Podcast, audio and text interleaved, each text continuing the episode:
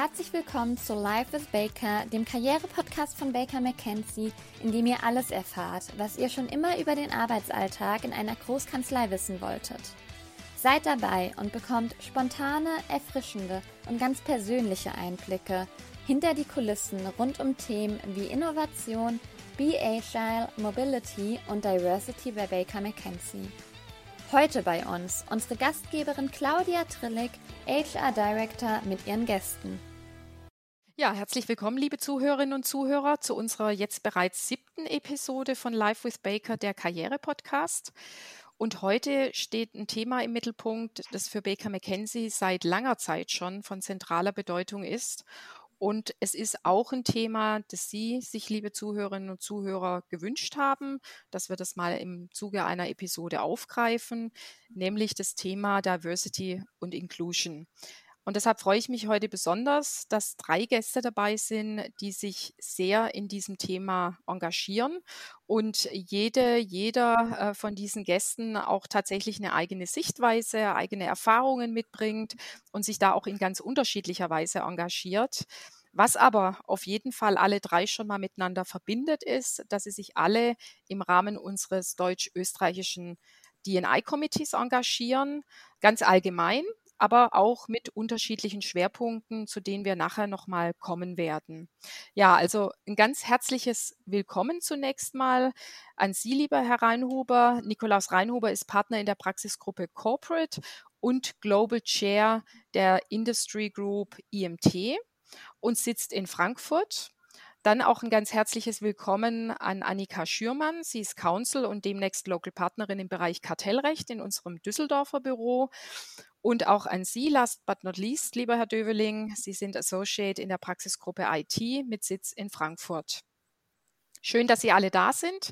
Und ähm, ich freue mich, dass wir uns zu diesem wichtigen und teilweise ist es ja durchaus auch ein Thema, das nicht ganz einfach ist, manchmal auch kontrovers diskutiert wird und dass wir da heute eine Chance haben, uns auch auszutauschen. Vielleicht, bevor wir in das Thema selbst einsteigen, stellen Sie sich alle noch mal ganz kurz selbst vor, damit dann auch unsere Zuhörerinnen und Zuhörer einen besseren Einblick erhalten, wer denn da gerade vor dem Mikrofon sitzt und vielleicht auch gleich mit der Frage verbunden, was bedeutet denn für Sie Diversity und Inclusion ganz persönlich? Herr Reinhuber, ich fange vielleicht mal mit Ihnen an. Ich hoffe, Sie sind mir nicht böse, wenn ich das jetzt sage, aber ich erinnere mich an eines unserer Gespräche zum Thema DNI und Ihre Aussage, dass sich in Anführungszeichen graue Männer für das Thema engagieren müssten. Und ich spreche jetzt nicht drüber, dass Sie kürzlich Opa geworden sind und damit jetzt berechtigt sind, ein Bart zu tragen, wie Sie das ja erst gesagt haben. Was war denn der entscheidende Punkt, sich zu engagieren? War das der Auslöser? Also, Frau Trillich, das haben Sie jetzt wieder sehr elegant gemacht. Das war tatsächlich nicht der Auslöser, aber ich gebe gerne zu, meine Haare sind weiß. Ich bin seit 30 Jahren MA-Anwalt und bin tatsächlich jetzt seit etwas über einem Jahr sehr vergnügter Großvater von einem kleinen goldigen ähm, Enkelchen. Äh, habe äh, drei Kinder im Übrigen, die alle erwachsen sind. Und ja, was war für mich der ausschlaggebende Grund, mich dort besonders zu engagieren? Das war letztlich eine Veranstaltung, die wir hatten ähm, vor, ich weiß nicht, ungefähr zwei Jahren, wo wir eine externe Rednerin hatten, die ich mal äh, beigebracht hatte, die selber sehr erfolgreiche Anwältin war, dann in die Industrie gewechselt ist und äh, zu dem Thema Diversity und vor allem Frauenförderung sehr klare und sehr pointierte Meinung hat. Und die hat mir hinterher gesagt, du weißt du, solange sich alte weiße Männer nicht darum kümmern, wird sich eben nichts ändern. Und es reicht nicht, wenn ihr dann immer nur Frauen auf diese Position setzt. Und das hat mir doch zu denken gegeben. Und als ich dann am nächsten Morgen in den Spiegel geschaut habe, habe ich gedacht, hm, wenn ich mich so angucke, müsste ich vielleicht was tun. Und vielleicht noch ein Satz äh, zu meinem persönlichen Hintergrund und warum mir das wichtig ist. Ähm, das liegt wahrscheinlich in meiner Biografie begründet. Da könnte ich jetzt sehr lang ausholen, aber das fängt an mit Migrationshintergrund. Geburtsname meiner Mutter war Calvelli Adorno. Das ist kein typisch deutscher Name. Da gab es Vertreibung, Kindertransport nach England in den 30er Jahren und wieder zurück. Wir hatten viele Religionen bei uns zu Hause im engsten Familienkreis. Ich bin also in einem sehr, sehr offenen Umfeld aufgewachsen und in einem Umfeld, wo man nie geguckt hat, wie sieht einer aus oder welches Etikett klebt da dran, sondern wo es immer nur um den Menschen geht, also diskriminierungsfrei. Und das ist für mich eigentlich mit das Haupt, der Hauptgrund, weswegen ich mich engagiere. Und Diskriminierung kann es ja aus sehr, sehr vielfältigen Gründen geben. Frauenförderung ist das eine, aber es gibt noch 37 andere Themen. Und das liegt mir sehr am Herzen ähm, und deswegen engagiere ich mich. Sehr, sehr spannend. Ähm, Wäre tatsächlich jetzt interessant, noch mehr zu Ihrem Hintergrund zu hören, aber da machen wir dann mal einen getrennten Podcast dazu. Frau Schürmann, äh, wollen Sie sich auch kurz vorstellen und vielleicht noch mal was dazu sagen, was Ihnen an dem Thema am Herzen liegt? Sehr gerne. Ganz allgemein gesagt ist Diversity und Inclusion, ich glaube, dass das klang eben auch bei, bei Nikolaus Reinhuber schon an. Das ist ja ein Thema, das man mit Leben füllen muss. Ja, wo es eben gerade nicht reicht, wenn, äh, sei es Unternehmen oder auch, auch Kanzleien, lediglich ein Bekenntnis kommunizieren. Das heißt, man muss, man muss da sehr genau hinschauen, wie man dieses Bekenntnis in der Praxis umsetzt und, und auch umsetzen kann. Und zum anderen muss man den jeweiligen Stakeholdern sehr genau zuhören, um ein Gefühl dafür zu erhalten, wo die Betroffenen hier wirklich der Schuh drückt. Und ich finde es daher enorm wichtig, dass wir ähm, bei uns ein, ein Komitee haben, dass wir Arbeitsgruppen haben, die sich der Umsetzung unseres Bekenntnisses zu, zu Diversity Inclusion verschrieben haben. Hm. Und ich engagiere mich im Rahmen dieses Komitees sozusagen als Stakeholderin gerade in den Arbeitsgruppen Gender und Culture, wo, wobei man sagen muss, dass, dass gerade die Bezeichnung der Arbeitsgruppe Culture nicht, nicht ganz die gesamte Bandbreite der Themen abdeckt, mit denen wir uns ähm, in der Arbeitsgruppe befassen. Das heißt, es geht hier gerade nicht ausschließlich um die Frage möglicher unterschiedlicher kultureller Hintergründe der Kollegen und Kolleginnen, sondern eben auch um Themen, die speziell für deutsche Anwälte und Anwältinnen mit einem anderen ethnischen Hintergrund sein mögen, oder, oder das Thema Social Mobility. Also wie kann man zum Beispiel Studenten, Studentinnen aus bildungsfernen Familien unter die Arme greifen? Insofern kommt, kommt dem Komitee eine ganz zentrale Rolle dabei zu, die, die Umsetzung unseres Bekenntnisses zur Diversity Inclusion in der Praxis eben mit geeigneten Maßnahmen zu unterstützen. Mhm. Und das ist mir ganz wichtig, da ähm, eben auch als Stakeholderin ein, ein Teil davon zu mhm. sein. Mhm. Ich glaube, Stakeholder ist ein gutes Stichwort und sicherlich auch, was Sie gerade gesagt haben, äh, Frau Schürmann, das Ganze muss man auch ein Stück weit konkretisieren. Also es darf nicht nur ein Thema sein, das plakativ äh, irgendwo genannt wird, sondern man muss es mit Leben füllen und zwar alle Beteiligten sozusagen. Aber bevor wir da vielleicht noch mal tiefer einsteigen, Herr Döveling, vielleicht sagen Sie auch noch mal kurz was zu sich und dem Thema DNI. Ja, gerne. Ja, ich kann mich der ähm, der Gedankenführung von Annika Schirmer nur anschließen. D&I ist ein Thema, das ähm, man natürlich als ähm, Kanzlei ganz vorne stehen hat, das ein sehr wichtiges Thema ist, aber das letztendlich nur dann richtig funktioniert, äh, wenn ich es mit Leben fülle. Und mit Leben füllen heißt, dass man im Bereich äh, D&I zuhören muss, äh, was die Bedürfnisse der ähm, Mitarbeiterinnen und Mitarbeiter im Fall eines Unternehmens sind, ähm, was Menschen bewegt. Im Diversity and Inclusion Committee von Baker arbeite ich in, mit in der Arbeitsgruppe LGBTI Plus, die ich selbst auch leite.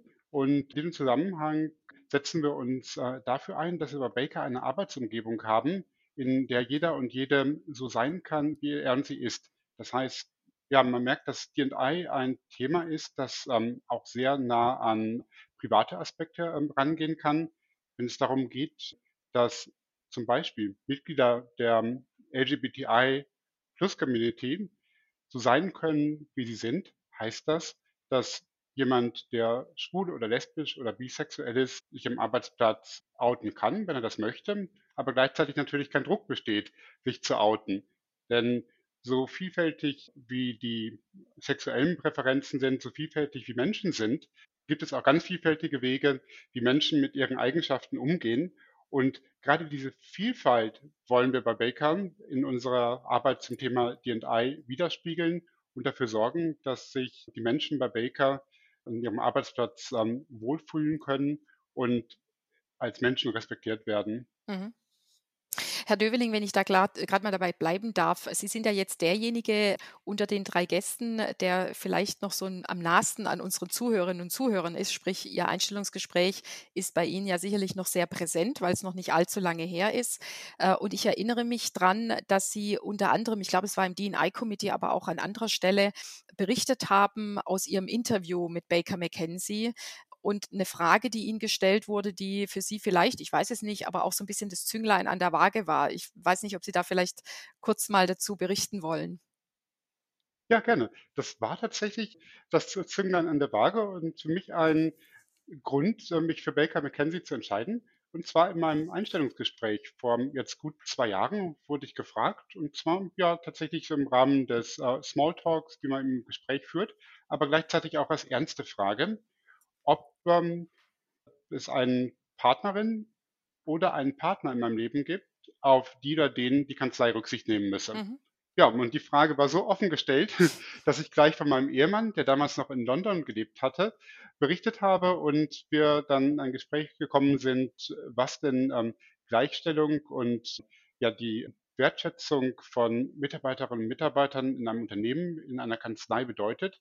Und ähm, ja, der Interview ähm, Partner, der mich damals interviewt hatte, machte ganz klar, dass bei Baker McKenzie jeder und jeder die gleichen Chancen hat, unabhängig davon, ob weiblich oder männlich und auch unabhängig von der äh, sexuellen Orientierung. Mhm. Und ja, so wie wir darüber gesprochen haben, haben wir ganz klar, dass das ein Thema ist, das bei Baker natürlich gelebt wird. Und das hat mich ähm, sehr beeindruckt und hat letztendlich eine Entscheidung für Baker bei mir herbeigeführt. Mhm. Ich finde, das ist so ein schönes, ähm, wenn auch auf den ersten Blick ganz kleines Beispiel, an dem man sehen kann, dass man eben das Thema DNI leben muss, tagtäglich. Ähm, das sind auch manchmal die kleinen Äußerungen und nicht immer nur die großen Projekte. Aber was wichtig ist, ist, dass man es tatsächlich konkret macht. Und das, was wir vorher schon ein paar Mal gesagt haben, die Gefahr ist ja manchmal bei dem DNI-Thema, dass es so ein bisschen nebulös bleibt. Und es sind vielleicht manchmal so ein bisschen, ich sage jetzt mal, äh, Aussagen, die man sehr wunderbar auf einem Marketing-Flyer drucken kann. Aber das ist ja gerade nicht die Idee. Und ich denke, wir versuchen da tatsächlich auch bei Baker McKenzie mehr dahinter auch äh, zu zeigen und, und umzusetzen und zu fördern und zu unterstützen. Und vielleicht können wir an der Stelle einfach mal so ein paar Themen aufgreifen, um unseren Zuhörerinnen und Zuhörern mal auch zu zeigen, was heißt es denn? Also wie erlebe ich denn DNI tatsächlich bei Baker McKenzie? Und Herr Reinhuber, weil Sie ja nicht nur äh, die Gruppe in Deutschland, Österreich leiten, DNI, sondern ja auch international sehr verzahnt sind, ich werfe jetzt mal so ein Stichwort 40, 40, 20 ein. Das ist ja auch was, was äh, sozusagen in der Presse immer wieder steht. Was verbirgt sich denn dahinter? Was tut Baker ganz konkret? Vielleicht können Sie da ein bisschen Licht ins Dunkel bringen. Ja, das mache ich sehr gerne, Frau Trillig, ähm, weil das ein spannendes äh, und interessantes Thema ist. Und Nochmal einen Satz zum Kontext. Ich meine, Diversity and Inclusion und die Umsetzung, das ist natürlich bestimmte Prinzipien, an denen man sich orientieren muss, aber die Umsetzung sind eben tatsächlich diese kleinen Baustelle, so wie der Johannes äh, das eben berichtet hat. Mhm. Und diese kleinen Beispiele, die zeigen, dass es eben nicht nur auf dem Papier steht, sondern gelebt wird. Was ist das 40-40-20? Das ist ein Ziel, was wir uns weltweit gegeben haben. Das wurde vor zwei Jahren äh, in einer, in einer internationalen ähm, Sitzung verabschiedet. Und wir waren die erste globale Kanzlei, die das so gemacht hat. Und wir sagen, dass bis zum Jahr 2025 wollen wir, dass alle Führungspositionen in der Kanzlei, das sind Partnerinnen und Partner, aber auch im Professional Business Services Bereich, äh, die Führungspositionen mit 40 Prozent Frauen, 40 Prozent Männer und 20 Prozent diverse besetzt sind. Die 20 Prozent, das kann dann entweder ein Mann oder eine Frau oder etwas Diverses sein. Und wenn man schaut, wo wir damals standen, das äh, ist ein weiter Weg. Jeder weiß, glaube ich, dass Kanzleien traditionell nicht die absoluten Vorreiter waren in der Geschlechtergerechtigkeit äh, und wir arbeiten da halt sehr intensiv dran. Und ich erinnere mich lebhaft an die Diskussion, die dazu geführt wurde in diesem Gremium. Und es gibt ja, wie viele Leute sicherlich wissen, nach wie vor Länder, wo beispielsweise Homosexualität unter Strafe steht. Es ist also nicht so, dass alle so progressiv sind, wie man das in Westeuropa sich immer vorstellt. Gleichwohl, die Entscheidung, die wir da getroffen haben, ist einstimmig gefallen. Und das fand ich doch ein sehr starkes Zeichen. Und es ist noch ein Weg, den wir da gehen müssen, aber wir machen das mit sehr konkreten Schritten. Vielleicht das eine ist ja dann ein Ziel, das die Firma sich setzt und dann ist ja immer die Frage, wie kommt es denn in die Umsetzung? Also wie können wir denn tatsächlich Ergebnisse erzielen? Und ich glaube, das würde jetzt zu weit führen, wenn wir jetzt generell alle möglichen Strategien und Konzepte etc. hier aufzählen würden. Aber was mich einfach mal interessieren würde, ist, jeder guckt ja für sich auch persönlich, wie kann ich das unterstützen? Also was kann ich tun, um beizutragen, dass wir diesem Ziel neben, näher kommen? Ähm, ich denke, es wäre auch nochmal spannend, Herr Reinhuber, was sind denn aus Ihrer Sicht so die Punkte, wo Sie sagen, da kann ich unterstützen, da kann ich beitragen? Das kann jeder beitragen. Ich gebe Ihnen mal vielleicht zwei kleine Beispiele. Ein Beispiel ist, ähm, ich war mit einer jüngeren Kollegin vor äh, einem Jahr, als es das noch gab, in Davos beim World Economic Forum. Da haben wir gemeinsam vorgetragen. Und die hat ein kleines Baby. Und da haben wir gesagt, ja, wie machen wir das denn das? Und dann haben wir gesagt, okay, dann kommt es halt mit. Und dann sagte ja, dann muss aber jemand doch, wenn wir da auf der Sitzung rumspringen, ja, dann habe ich gesagt, gut, dann und dann hat sie gesagt, gut, kann meine Mutter auch mitkommen? Ich habe gesagt, klar. Und dann sind wir also mit drei Frauen in drei unterschiedlichen Generationen plus mir im Zug äh, nach Davos gefahren und äh, haben zwischendrin gearbeitet. Und wenn äh, meine Kollegin sich um das kleine Baby kümmern müsste, hat sie sich eben um das Baby gekümmert und dann habe ich alleine weitergemacht. Und dann kam sie wieder zu. Und so, so haben wir das gemacht und so hat das funktioniert. Mhm. Ich glaube, das wäre vor zehn Jahren wahrscheinlich so nicht passiert. Vielleicht hätte ich das auch damals noch nicht so gemacht. Es ist ja auch eine Bewusstseinsänderung, die bei uns allen passieren muss. Aber das sind Beispiele, die es dann auch den anderen zeigen. Es geht, man muss es nur machen. Mhm. Ne? Frau Schürmann, vielleicht an Sie die Frage. Ich hatte es ja gerade anmoderiert. Ähm, aktuell Council, in Kürze Local Partnerin. Wie haben Sie das denn erlebt? Haben Sie auch äh, so eine Art der Unterstützung im Laufe Ihres Karrierewegs ähm, erfahren, wo Sie sagen, ja, hm, da habe ich auch gemerkt, dass ich als Frau auch nochmal unterstützt wurde? Absolut. Also das, das gibt es, wie auch, auch der Kollege Reinhuber gesagt hat, sicherlich auf den unterschiedlichsten Ebenen. Einfach im, im Miteinander mit den Kollegen, aber natürlich auch von der Kanzlei ganz bewusst initiiert, in, in etwas äh, formellerem Rahmen sozusagen. Ich durfte im, im Hinblick auf diese etwas formelleren Programme 2008 an dem, ich glaube mittlerweile heißt es RISE-Programm. Genau. Mhm. Bei uns hieß das noch anders, teilnehmen. Und das ist ein, ein sehr beeindruckendes, weil ein sehr ganzheitliches Entwicklungsprogramm, das sich gerade an Kollegen bei Baker McKenzie richtet. Was, was heißt das genau? Das Programm erstreckt sich erstmal über den Zeitraum von einem Jahr. Man durchläuft in einer Gruppe mit rund, ich meine, 30 bis 35 weiteren Kollegen aus ganz verschiedenen Büros in der EMEA-Region, also Europe, Middle East and Africa, dieses Programm. Es gibt in dem Programm eine Reihe von, von Seminaren und Coachings, die man gemeinsam mit den Kollegen durchläuft, wo auch eine, eine, so habe ich das damals empfunden, eine ganz tolle Gruppendynamik und auch ein ganz toll, ja, geschützter Raum entstanden ist, in dem man sich ausgetauscht hat. Zusätzlich gibt es auch individuelle Coaching-Sessions mit einem externen Coach, die ich als sehr, sehr wertvoll wahrgenommen habe, wo man selber dann sagen kann, dass das sind so Punkte, an denen würde ich gerne noch äh, mit dir, Coach, äh, zusammenarbeiten. Und zusätzlich erhält man einen persönlichen Mentor. Das ist ein Partner oder eine Partnerin aus einem anderen Baker Büro. In meinem Fall war das eine sehr erfahrene Partnerin aus unserem Londoner Büro, die mich ebenfalls durch das Jahr begleitet hat und in der Tat auch noch über das Jahr hinaus. Also da ist so äh, schon ein, eine Mentee-Mentor-Beziehung auch über das Programm hinaus entstanden, mhm. mit der ich dann zum Beispiel äh, Themen wie meinen Businessplan besprochen habe, ja, und ähm, welche nächsten Schritte ich in meiner Karriere machen möchte und wie ich die am besten erreiche. Das war insgesamt ein unglaublich bereicherndes Jahr, auch ein intensives Jahr. Ich glaube, das hört man auch raus von den ganzen verschiedenen Paketen, die es, die, äh, die da ähm, ja sozusagen zusammengeschnürt sind in dem RISE-Entwicklungsprogramm. Insgesamt, wie gesagt, sehr bereichernd und mein Eindruck ist auch, dass das Programm sehr vielen Teilnehmerinnen geholfen hat,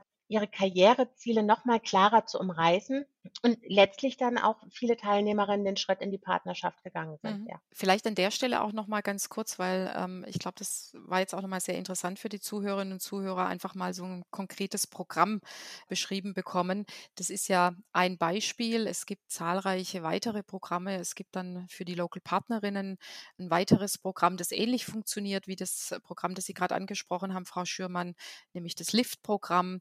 Wir haben auf deutsch-österreichischer Ebene das sogenannte Sponsorship Program, wo wir versuchen, auch relativ frühzeitig eben auch schon weibliche Kollegen mit Mentoren zusammenzubringen, um dort eben auch jemand zu haben, der neben Mentoren, Buddies etc. nochmal zusätzlich unterstützt und für den Austausch äh, zur Verfügung steht. Und daneben versuchen wir natürlich auch immer wieder bestimmte Programme anzubieten. Also wir haben jetzt zum Beispiel ganz aktuell laufen die Reihe Be Your Own Role Model. Da hat gestern Abend der zweite Teil stattgefunden, wo wir versuchen, unseren weiblichen Kolleginnen einfach natürlich Input und Austausch anzubieten, aber auch immer sich eine Kollegin, eine Partnerin in der Regel dann dazu gesellt am Abend und Rede und Antwort steht zu allen Fragen, ja, die man einfach so hat, weil das durchaus auch hilfreich ist, mal zu hören, wie haben das denn andere vor mir gemacht. Also ich glaube, da gibt es eine ganze Reihe an spannenden Angeboten. Frau Schürmann, das, was mich nochmal interessieren würde, ist, weil ich das sehr, sehr spannend finde, Stichwort XXChange.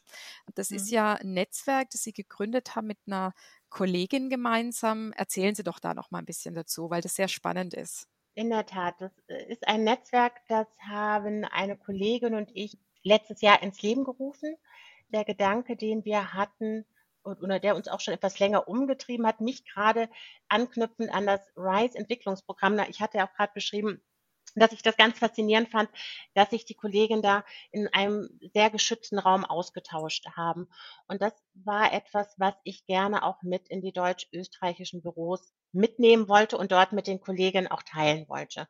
Und der anderen Kollegin ging das ähnlich und äh, dann haben wir uns zusammengetan und letztes Jahr Exchange gegründet. Das ist ein Kanzlei-internes Netzwerk, letztlich von Kolleginnen für Kolleginnen. Und das dient dem, also einmal dem gemeinsamen Austausch über, über Themen, die gerade für weibliche Karrierewege spezifisch sind oder die sich für Kolleginnen häufig anders stellen als für Kollegen. Zum Beispiel das Netzwerken oder wie präsentiere ich mich, äh, entsprechende Themen. Exchange soll gerade aber auch der Vernetzung der Kollegen über Standorte hinweg. Wir sind ja in Deutschland, Österreich an fünf Standorten tätig, also über diese fünf Standorte hinweg dienen, aber auch über Senioritäten hinweg.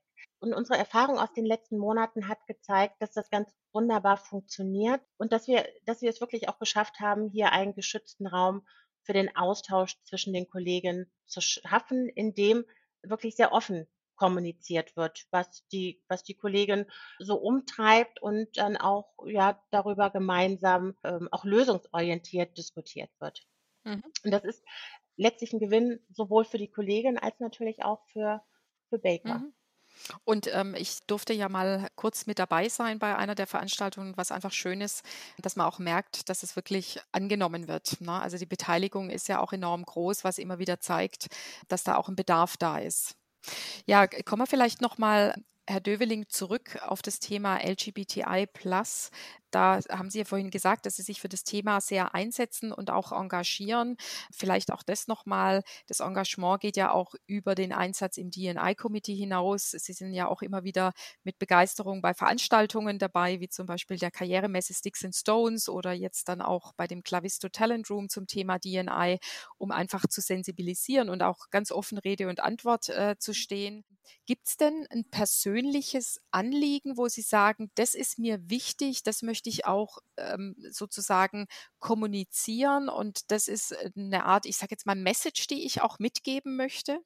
Ja, das ist eine ähm, sehr gute Frage. Also Veranstaltungen, um das vorwegzunehmen, sind für uns tatsächlich in der Arbeit ganz wichtig, weil sie uns die Gelegenheit geben, ähm, uns als LGBTI-Community in einem weiteren Rahmen, sei es im Kollegenkreis, sei es auch im Bereich der Öffentlichkeit gegenüber Bewerberinnen und Bewerberinnen auf Karrieremessen zu präsentieren und unser Anliegen sichtbar zu machen. Und natürlich kommen wir über Veranstaltungen auch in das Gespräch mit ähm, Personen, die selbst zur LGBTI Plus Community gehören und was ich Menschen mitgeben würde. Mein Anliegen ist, seid du selbst. Verstellt euch nicht, sondern lebt euch so, wie ihr seid und sucht euch ein Umfeld, in dem ihr das Gefühl habt, dass ihr so sein könnt, wie ihr seid, wo ihr akzeptiert seid. Der Hintergrund ist, ich kenne andere Umfelder. Ich habe ähm, eine ganze Zeit im wissenschaftlichen Bereich mit afrikanischen Ländern zusammengearbeitet, war auch viel vor Ort. Und das ist ein Umfeld, ähm, in dem kulturell bedingt Homosexualität verpönt ist. Das heißt, das war ein Umfeld, in dem ich mich sehr stark äh, verstecken musste, in dem niemand wissen durfte, dass ich schwul bin und erst recht nicht, dass ich mit einem Mann verheiratet bin. Das kann man leben, man kann, äh, ich konnte damit umgehen, aber ich habe gemerkt, es verschlingt sehr viel Energie. Man muss sehr viel Aufwand da reinstecken, die zwei Welten, die man hat, voneinander abzugrenzen und sicherzustellen, dass die in Anführungszeichen heile Welt, die nicht schwule Welt, nichts davon mitbekommt, dass man auch ganz andere Freundeskreise hat, dass man im Grunde noch ein ganz anderes Leben hat, in dem man jemand anders ist, und zwar derjenige, der man eigentlich ist. Mhm. Wenn man es schafft, diese beiden Welten miteinander zu verbinden, das heißt, der zu sein, der oder die man wirklich ist, dann bedeutet das, dass man sich nicht mehr verstecken muss und dass man die Kraft, die man für sein Versteckspiel aufwenden müsste, letztendlich in ganz andere Dinge stecken kann. Das ähm, geht natürlich dann, ähm, ja, die Arbeitsleistung ähm, steigt, das, die Arbeitszufriedenheit steigt auch, wenn ich die Kraft nicht mehr reinstecken muss, mich selbst zu verstecken. Und man hat dann natürlich auch im Privatleben deutlich mehr Kraft, wenn ich dann auch da so sein kann, wie ich bin. Mhm. Das heißt, das ist wirklich die Message, ähm, die ich den Hörerinnen und Hörern mitgeben möchte. Ähm, seid so, wie ihr seid und sucht euch ein Umfeld, in dem es passt. Mhm. Also Johannes, ich finde das absolut super, was du gesagt hast. Und das ist genau richtig. Ich finde es auch ganz schön zu beobachten, dass sich Gott sei Dank äh, die Situation heute da auch viel offener darstellt, als das beispielsweise war, als ich vor vielen Jahren mal angefangen habe. Da hat man das ja alles wirklich noch sehr äh, versteckt und es war so mühsam und eigentlich nicht schön. Jetzt gibt es die Möglichkeit, manche Leute wissen es vielleicht auch noch nicht und gerade deswegen finde ich die Botschaft, die du eben gesagt hast, seid einfach so, wie ihr seid. Es ist so wichtig und, und es macht das Leben so viel einfacher und so viel schöner und ähm, letztlich passt das ja auch aus meiner Sicht unter die, unter die große Überschrift keine Diskriminierung, egal weswegen. Das muss einfach ein absolutes No-Go sein. Und wenn man es sieht, muss man dagegen vorgehen. Sind wir da perfekt? Nein, natürlich nicht. Äh, äh, ja, es ist eine Reise, aber ich finde, die Schritte, die wir machen, sind, sind bemerkenswert und ich merke das auch international, wenn ich mit den Kolleginnen und Kollegen dort spreche. Ich merke es auch in den Komitees, die ich zum Teil zusammensetzen muss, die sind immer bunt gemischt und das ist einfach eine andere Art und eine schönere Art und eine bessere Art des Arbeitens. Hm. Sie haben es gerade angesprochen, Herr Reinhuber, Schritt für Schritt. Ähm, Herr Döveling, vielleicht ein Schritt da drin war ja auch ein Panel, das Sie organisiert haben, nämlich zum Thema Coming Out am Arbeitsplatz. Sicherlich auch noch mal kurz spannend, dass Sie unseren Zuhörerinnen und Zuhörern ein bisschen erzählen, worum hat sich da denn gehandelt? Ja, das war unsere Auftaktveranstaltung der Arbeitsgruppe ähm, LGBTI nach unserer äh, Formierung im Rahmen der Arbeit des D&I Committee. Und wir haben ähm, lange überlegt, was wollen wir denn als Auftakt machen? Wie wollen wir unser Thema setzen? Und uns ähm, ist sehr klar geworden, es ist ein Thema, auf das viele Menschen ganz unterschiedlichen Zugriff haben. Einige haben Berührungspunkte, haben vielleicht Freunde und Freundinnen, die zur LGBTI Community gehören. Andere vielleicht weniger. Und was haben gedacht, was, wie können wir am besten Menschen erreichen und Denkprozesse anstoßen? Denn darum geht es ja letztendlich, dass Menschen ähm, erkennen, dass Menschen anders sind und Menschen in ihrer diversen Vielfalt ähm, lernen zu erkennen und zu begreifen. Was haben wir also gemacht? Wir haben interne und externe Gäste eingeladen, um mit diesen Gästen darüber zu sprechen, wie sie ihre eigene Mitgliedschaft in der LGBTI Plus Community mit ihrer beruflichen Tätigkeit in Einklang gebracht haben. Und da haben wir viele verschiedene Geschichten gehört. Das heißt, es wurde in der Veranstaltung sehr deutlich, es gibt nicht den einen Weg. Ja, was durchweg mitklang in den Äußerungen und in den Stellungnahmen ist, dass jede und jeder, die sich im beruflichen Umfeld geoutet haben, sich damit wohlgefühlt haben und besser gefühlt haben und dass der offene Umgang letztendlich auch die Akzeptanz bei den Kollegen bringt. Die Kolleginnen und Kollegen merken natürlich, wenn jemand sich versteckt. Das heißt nicht, dass jeder sich outen müsste, Aber es sollte jeder die Möglichkeit haben, sich in seinem Umfeld äh, zu outen. Und ich glaube, was wir mit der Veranstaltung geschafft haben, ist, dass wir bei denjenigen, die vielleicht mit dieser Thematik, äh, was bedeutet es, ein Mitglied der LGBTI-Plus-Community zu sein? Was bedeutet es, anders zu sein und einen Prozess äh, durchzugehen, sich outen zu müssen oder zu wollen im Laufe des Lebens, dass wir diese Thematik Menschen nahegebracht haben, die das vielleicht so noch nicht kannten. Und damit können wir natürlich in diesen Menschen etwas bewegen, dass sich auch Veränderungen ergeben können und dass wir noch mehr als ohnehin schon der Fall ist, Offenheit beitragen können. Ja, und ich glaube, das Schöne ist, Herr Döveling, äh, dass man ja durchaus auch direkt im Anschluss sehen konnte, ähm, äh, wie, wie breit und äh, wie da die Wahrnehmung auch war. Denn es steht ja jetzt zwischenzeitlich auch schon das nächste Panel in Planung. Es kam ja dann auch äh, relativ zügig hinterher ein Praktikant ähm, auf Sie zu, der gesagt hat, Mensch, ich fand es eine tolle Veranstaltung und ich hätte hier auch ein tolles Thema. Und insofern wird ja auch in Kürze das nächste Panel stattfinden, wo auch unsere Chief Inclusion and Diversity Officer, die Anna Brown, mit dabei sein wird. Wollen Sie kurz den Zuhörerinnen und Zuhörern verraten, was das Thema sein wird? Ja, gerne. Es ist eine Veranstaltung, auf die wir uns alle sehr freuen. Das Thema wird sein LGBTI History in Germany. Das heißt, wir werden aufgreifen die Geschichte der äh, schwulen und lesbischen äh, Bewegung in Deutschland nach dem Zweiten Weltkrieg denn was viele nicht wissen und ohne jetzt zu viel äh, vorwegnehmen zu wollen, ist, dass tatsächlich die Gleichstellung der ähm, Rechte schwuler und lesbischer Menschen in Deutschland und auch der weiteren Mitglieder der LGBTI-Plus-Community relativ spät erfolgt ist und eine komplette Gleichstellung erst in den 90er Jahren erreicht war. Und diesen Prozess wollen wir aufgreifen, um zu schauen, wo wir gerade stehen und wie die Entwicklung weitergehen kann, sollte und darf. Mhm. Also sehr spannend, da freuen wir uns alle schon sehr drauf. Vielleicht nochmal an der Stelle, wir haben jetzt auch immer mal wieder so thematisiert das Thema, es braucht eine gewisse Offenheit, es braucht sicherlich auch ein Vertrauen oder auch anders gesprochen, es braucht Vertraute. Und Herr Reinhuber, da würde mich nochmal interessieren, ähm, wir haben bei Baker McKenzie ja auch das Thema We are not neutral, wir sprechen von Allies, sagen Sie doch noch mal ein bisschen was dazu. Was bedeutet das? Und Sie sind ja selbst auch sehr engagiert. Sie sind äh, als Sponsor auch für verschiedene Kolleginnen und Kollegen in Deutschland, Österreich, wahrscheinlich auch international unterwegs. Äh, wie, wie sehen Sie sich da in Ihrer Rolle? Ja, das ist spannend. Ähm, das sind immer sehr, sehr interessante Gespräche, die ich da führen darf. Und ich glaube, witzigerweise äh, nehme ich da genauso viel mit, äh, wie hoffentlich auch meine Gesprächspartnerinnen, die es meistens sind. Also ähm, ich bin Sponsor für ein Second Year Associate im Arbeitsrecht in Berlin und alle paar Wochen ähm, sprechen wir miteinander und wir tauschen uns da aus. Was sind Ihre Themen? Wie gucke ich auf die Welt? Wie kann sie sich weiterentwickeln?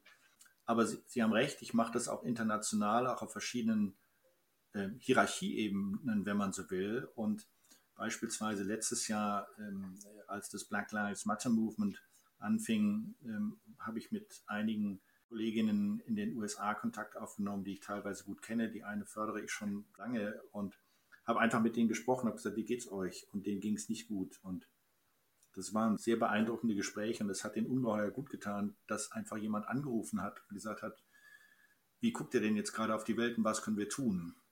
Und dieses Prinzip des Allyships ist im Prinzip genau das. Es ist zu zeigen, da ist jemand, der hört zu, der sagt, jawohl, du hast einen Punkt und zur Unterstützung, erstmal zum Zuhören bereit, bereitsteht und dann zur Unterstützung.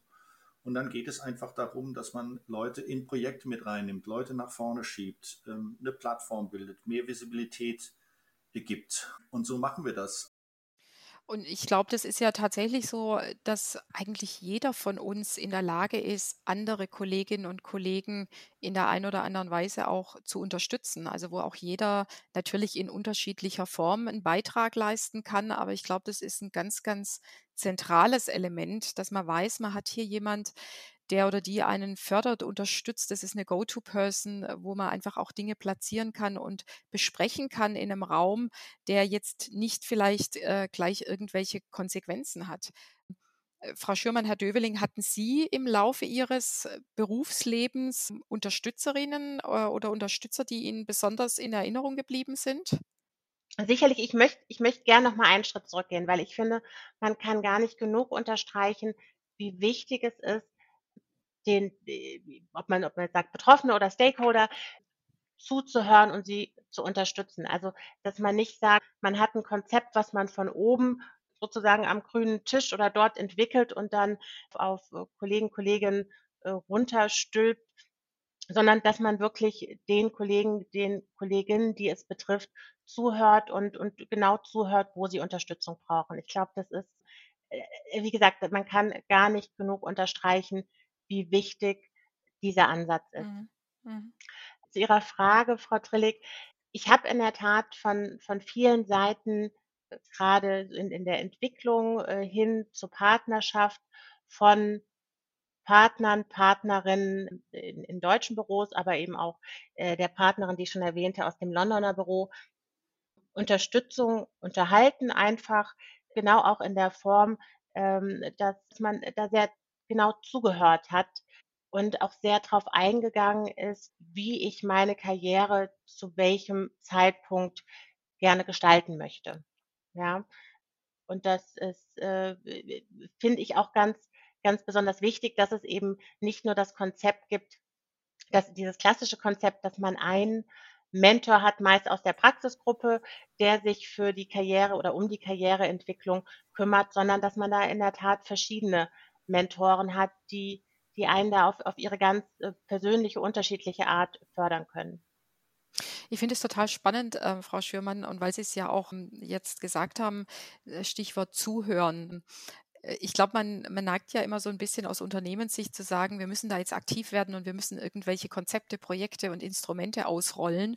Ähm, und ich glaube, in der Tat ist es wirklich ganz, ganz wesentlich, sich immer mal wieder zurückzunehmen und zu sagen, was braucht denn jetzt die Person oder was braucht die Zielgruppe und tatsächlich auch ins Gespräch zu gehen oder besser noch, äh, und ich hoffe, das ist ja auch in Teilen so äh, im DNI-Committee zum Beispiel, einfach zu sagen, diese Gruppen auch einzuladen und zu beteiligen und nicht nur sozusagen irgendwelche Dinge auszurollen. Ja. Absolut. Ich glaube, damit steht, steht und fällt der, der wirkliche Erfolg eines Diversity and Inclusion Programms. Mhm. mhm. Herr Döveling, wie war das bei Ihnen? Hatten Sie einen Unterstützer oder Unterstützerin?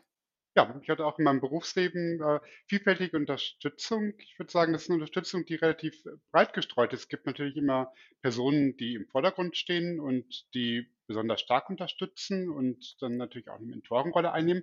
Und ich würde auch zwischen zwei Ebenen der, der Unterstützung differenzieren.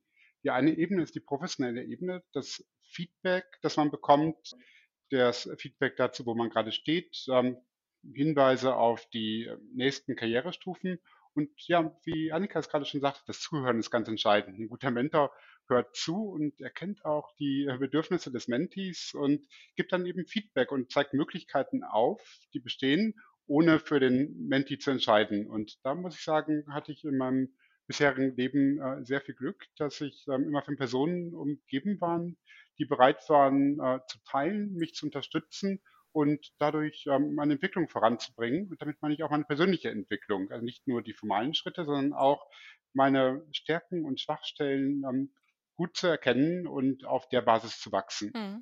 Mhm. Die zweite Ebene, die ich meine, ist die persönliche Unterstützung. Und ich glaube, das ist etwas, wo dann auch die Frage der ja, Mitgliedschaft in der LGBTI-Plus-Community mit reinkommt. Äh, wie wird man als äh, Person wahrgenommen? Wird man als Person anerkannt? Als mein Ehemann damals noch in London gewohnt hat, war es zum Beispiel hier so, ich konnte sagen, ja, am Freitag würde ich ganz gerne etwas ähm, eher gehen. Ich muss zum Flughafen ähm, und da würde ich eben das Büro ein bisschen ähm, eher verlassen. Und das war überhaupt kein Problem, weil die Unterstützung da war. Ja, wir hatten eine, eine Fernehe und ähm, fährt dann rüber. Das ist ähm, keine Ursache. Ja, das ist ja diese ähm, persönliche Unterstützung und das Eingehen auf die ja, privaten Bedürfnisse. Und da spielt es natürlich eine Rolle, ähm, dass eine, eine Institution, ein Unternehmen, eine Kanzlei auch bereit ist, die Lebensumstände von Mitgliedern der LGBTI-Plus-Community als gleichwertig zu akzeptieren im Vergleich äh, zu Menschen, die ähm, eben nicht zur Community gehören. Und das, äh, muss ich sagen, habe ich ähm, hier bei Baker auch sehr positiv erlebt. Ich hatte nie das Gefühl, dass es einen Unterschied macht, ähm, dass mein Ehemann keine Ehefrau ist. Mhm. Wenn ich so mir überlege, was eigentlich oft der Kern der Gespräche ist, die ich führe an verschiedenen Stellen mit, mit den verschiedensten Leuten. Es ist sehr oft so, dass Leute auch Selbstzweifel haben und sich überlegen, kann ich das, schaffe ich das, soll ich mir das zutrauen? Und ein großer Teil dessen, was ich tue, ist dann sagen, ja natürlich, mach einfach. Mach. Und wenn es ein Problem gibt, melde dich. Das wird schon. Ja, also das, das sich an der Schnittstelle der Karriere befinden und zu überlegen, wie will ich das jetzt eigentlich gestalten, wie bringe ich das alles unter einen Hut mit Privat und Familie oder auch nicht und Partner.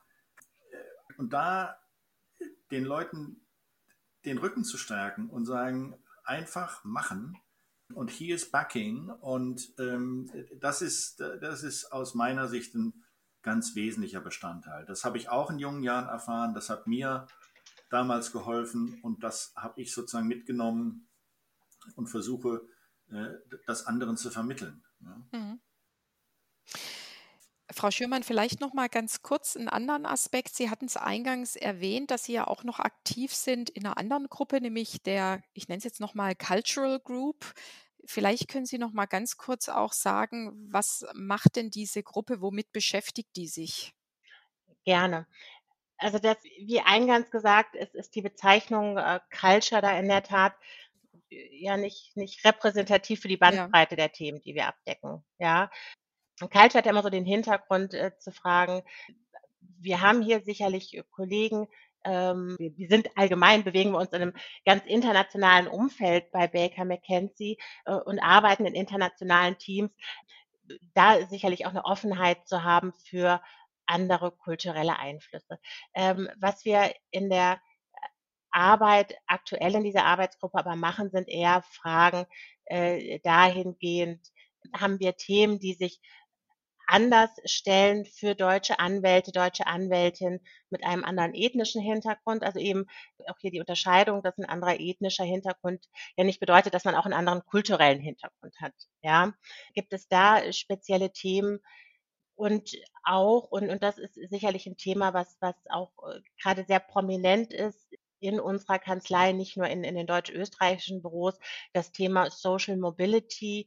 Wir sehen das ja immer noch an deutschen Universitäten, dass die Studentenschaft in juristischen Fakultäten sicherlich nicht so vielfältig ist wie unsere Gesellschaft.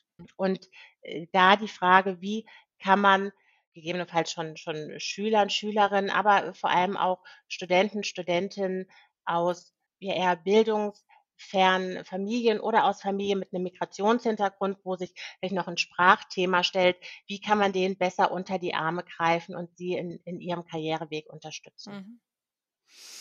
Ja, das ist auch noch mal ein ganz, ganz breites Thema, ehrlich gesagt. Und es ist natürlich ein Thema, ähm, Sie haben es gerade auch angesprochen, Frau Schürmann, das fängt in der Schule an, im Kindergarten. Also das ist ja wirklich was, was schon ganz, ganz früh passiert ähm, und wo man auch als Unternehmen vielleicht noch mal über ganz andere Ideen und Ansätze nachdenken muss, die sehr, sehr langfristig gedacht sind, auch sehr nachhaltig sein müssen. Frau Schürmann, ich hoffe, Sie erlauben mir an der Stelle noch eine persönliche Frage, ähm, wenn wir schon von Kindergarten, Schule sprechen. Sie haben ja eine kleine Tochter, die auch ab und zu mal in Videokonferenzen äh, vorbeischaut. so ein bisschen mit Blick in die Zukunft. Was wäre denn so äh, der Wunsch für Ihre Tochter mit Blick um das Thema DNI? Man wünscht sich natürlich sicherlich, dass die, die Pfade, die man jetzt beschreitet, äh, die wir ja auch zum Beispiel mit der 40-40-20-Quote beschreiten, dass die in ein paar Jahren entsprechend ausgetreten sind, dass zum Beispiel eine Quote gar kein Thema mehr ist. Wenn ich mir gerade anschaue im Moment, auch wie, wie in, in Kindergärten doch auch noch Stereotypen bedient werden. Ja, dass es ja auch, auch bestimmte Spiele gibt, die eher die Mädchen spielen, bestimmte Spiele, die eher die Jungs spielen, also sehr, sehr klassisch traditionell, ähm, dann finde ich, wird einem bewusst, wie wichtig die Arbeit ist, die, die wir hier in dem Diversity and Inclusion äh, Komitee machen und dass das keine Selbstverständlichkeit ist, dass die nächste Generation da in, in ausgetreteneren Faden wandelt. Mhm. Mhm.